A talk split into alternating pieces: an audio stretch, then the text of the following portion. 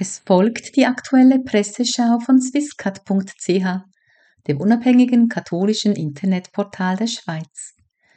Die Schwerpunkte der vergangenen Woche stellt Ihnen vor Rosmarie Scherrer von der Redaktion swisscat.ch. Kirche Schweiz Kloster einsiedeln. Gestern jährte sich der Jahrestag der Abtsbenediktion von Urban Federer, Abt der Benediktinerabtei Einsiedeln, zum zehnten Mal. Als Abt habe er auf einer reichen Tradition aufbauen können, berichtet er im Interview. Er dürfe daran arbeiten, was der Mönchsgemeinschaft wichtig ist. Gott zu suchen und zu feiern, Menschen zu empfangen und ihnen die Möglichkeit zu wertvollen Begegnungen zu bieten. Er übernehme gerne Verantwortung und teile sie auch mit anderen, so der Abt weiter. Mein Wahlspruch Audiutor in Christo, Mitarbeiter in Christus, zeigt dann auch, dass ich gerne Prozesse ermögliche und anderen die Möglichkeit gebe, ihre Talente zu entdecken und sich zu entwickeln. Die aktuelle Situation der Kirche sieht er weniger als Kirchenkrise, sondern mehr als eine Krise der Gesellschaft.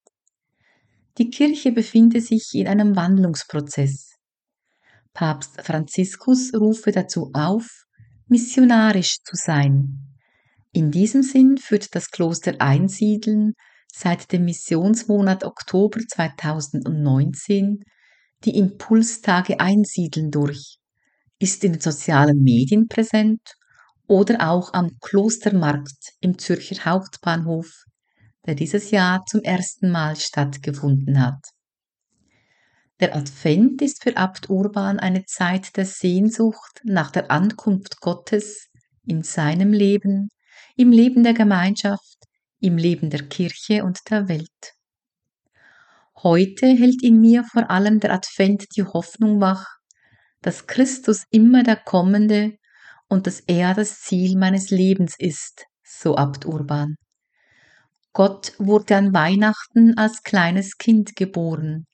Das Licht von Bethlehem versucht seitdem, Lichterketten des Friedens zu bilden, damit Frieden sich ausbreitet und nach und nach die Welt verändern kann. Weihnachten braucht dazu uns, ist Abt Urban überzeugt.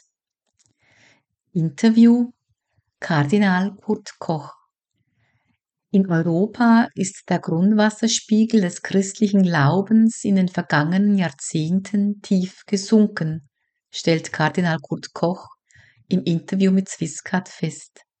Viele Menschen feiern Weihnachten, ohne zu wissen, was an diesem Fest wirklich gefeiert wird. Diese Situation zeigt, dass wir heute dringend einer neuen Evangelisierung bedürfen. Es gilt, die einmalige Originalität des christlichen Glaubens wieder zu entdecken.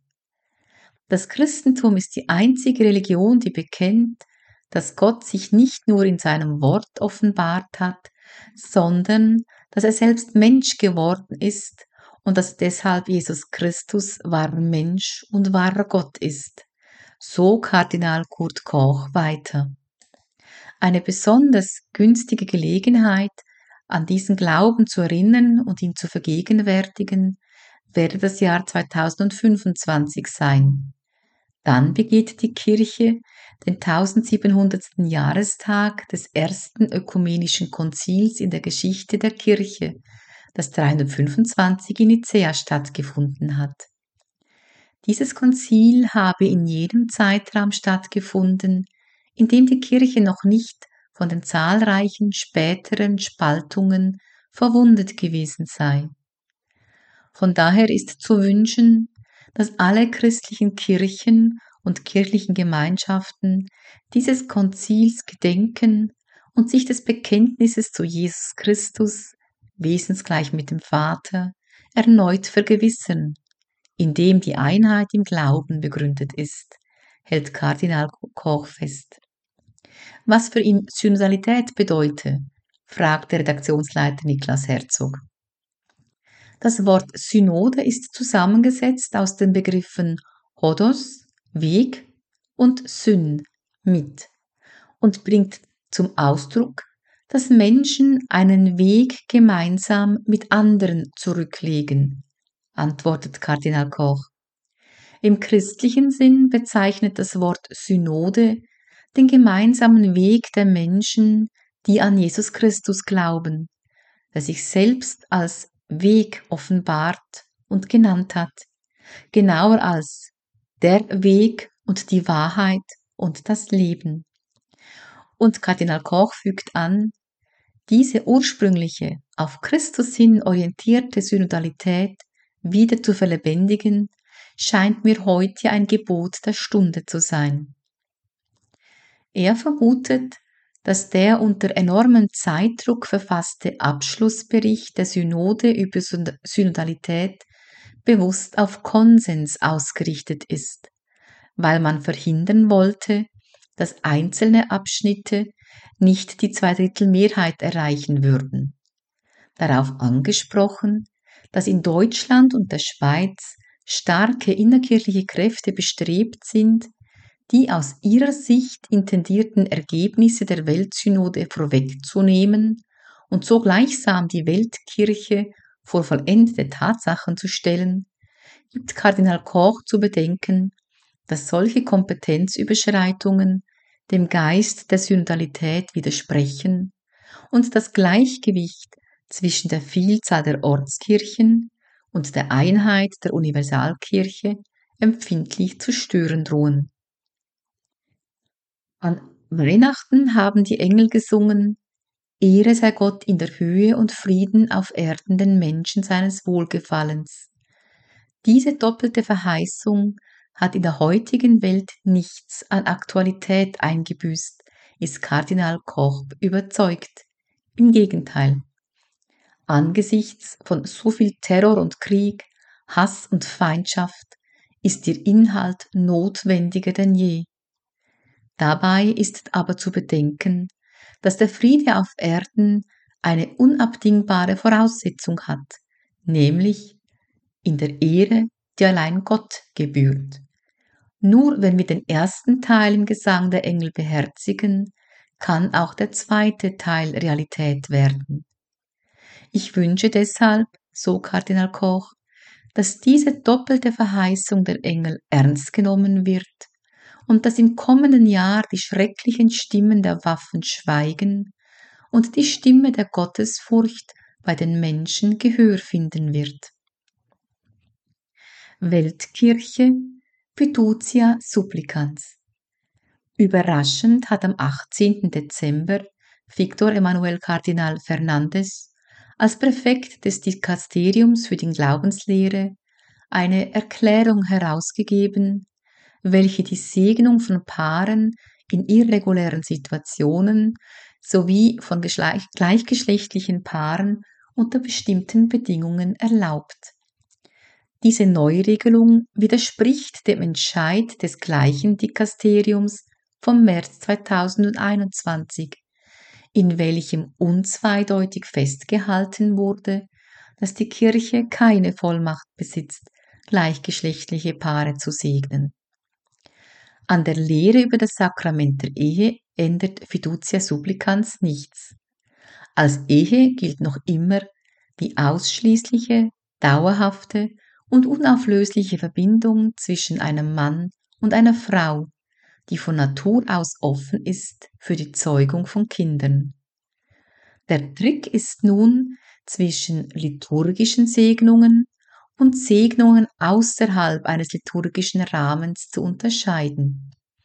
Die Form dieser neuartigen Segnungsvariante darf nicht durch kirchliche Autoritäten festgelegt werden. Segnungen dürfen auch niemals im direkten Zusammenhang mit einer standesamtlichen Feier erteilt werden. Auf entsprechende Gewänder und Gesten wie der Austausch von Ringen muss laut Fiducia Supplicans verzichtet werden. Solche, solche Segen sollen spontan erteilt werden. In seinem Kommentar weist Bischof Emeritus Marian Eleganti zu Recht auf einen klaren Widerspruch hin. Gemäß Fiducia Supplicans können homosexuelle Verbindungen oder Konkubinate liturgisch nicht gesegnet werden. Damit dürften logischerweise solche Paare überhaupt nicht gesegnet werden, auch nicht mit einer Art heruntergestuftem Segen. Denn man kann nicht ein Paar segnen, ohne gleichzeitig ihre Verbindung zu segnen. Das Dokument möchte Verwirrung und Skandal vermeiden, doch hat es genau das Gegenteil bewirkt.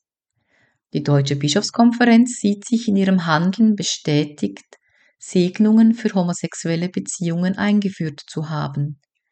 In Afrika und Asien hingegen haben bereits mehrere Bischofskonferenzen verkündet, dass sie auch weiterhin keine Segnungen, welcher Art auch immer, von homosexuellen Paaren akzeptieren werden. Ein Satz des Dokuments lässt besonders aufhorchen. Da heißt es, dass die Arbeit der römischen Kurie neben dem Verständnis der beständigen Lehre der Kirche die Rezeption der Lehre des Heiligen Vaters fördere. Offenbar sind neuerdings die beständige Lehre der Kirche und die Lehre von Papst Franziskus nicht mehr identisch. Interessant ist auch, dass Papst Franziskus den Abschluss des synodalen Prozesses nicht abgewartet, sondern mit dem Dokument weiteren synodalen Diskussionen und daraus folgenden Entscheidungen vorgegriffen hat. Weltkirche Nigeria. Immer wieder dringen Meldungen aus Nigeria zu uns, die von Entführungen von Geistlichen und Ordensleuten, von Mord und Drangsalierung von Unschuldigen berichten. Silvan Beer unterhielt sich mit dem nigerianischen Pfarrer Dr. Augustin Asogwa, der für die deutschsprachige Pfarrei in Sitten verantwortlich ist. Nigeria zählt zu den religiösesten Ländern der Welt. Die Katholiken machen mehr als die Hälfte der christlichen Bevölkerung aus. Katholische Schulen und Gesundheitseinrichtungen gehören zu den besten des Landes. Und in der Politik steht die katholische Kirche an vorderster Front bei der zivilen und politischen Bildung, bei der Wahlüberwachung und Wahlbeobachtung und so weiter. Der Einfluss der katholischen Kirche zeigt sich deutlich in den sozialen Diensten, insbesondere in den grundlegenden Optionen für die Armen und Unterprivilegierten der Gesellschaft. Die terroristische Gruppe Boko Haram ist eine kleine Gruppe von Extremisten unter den Muslimen, die Christen angreifen, berichtet Pfarrer Asogwa. Deshalb gibt es Bombenanschläge auf christliche Kirchen, insbesondere im Norden Nigerias. Angriffe auf christliche und religiöse Einrichtungen und täglich Entführungen zur Erpressung von Lösegeld im Süden. In jüngster Zeit kamen auch Übergriffe durch Fulani-Hirten dazu. In Nigeria bestehe eine echte Bedrohung für das Leben, egal welche Religion oder politischen Richtung man angehört und welchen sozialen Status man hat. Gemäß Pfarrer Asogwa sind mehrere Faktoren für diese Gewalt verantwortlich. Armut, Arbeitslosigkeit, religiöser Fanatismus, jahrelange Misswirtschaft und schlechte Regierungsführung. Im Rahmen des interreligiösen Dialogs werden Anstrengungen unternommen, um die Freiheit der Religionsausübung zu gewährleisten und eine gerechtere und zivilere Gesellschaft zu ermöglichen. Ziel ist es, die Menschen zu sensibilisieren für die Heiligkeit des menschlichen Lebens und für die Notwendigkeit, es durch ein friedliches Zusammenleben und eine Verringerung der Gewalt zu schützen. Diese und weitere Beiträge finden Sie auf www.swiss-cat.ch. Swisscat.ch berichtet tagesaktuell und transparent, transparent über Ereignisse in der Kirche weltweit sowie schwerpunktmäßig über das kirchliche Leben in der Schweiz. Die Presseschau von swisscat.ch ist auf Radio Gloria jeweils samstags um 8 Uhr und 12.15 Uhr zu hören, sowie sonntags um 16 und 18 Uhr. Das Team von swisscat.ch wünscht allen Hörerinnen und Hörern von Radio Gloria gesegnete Weihnachten.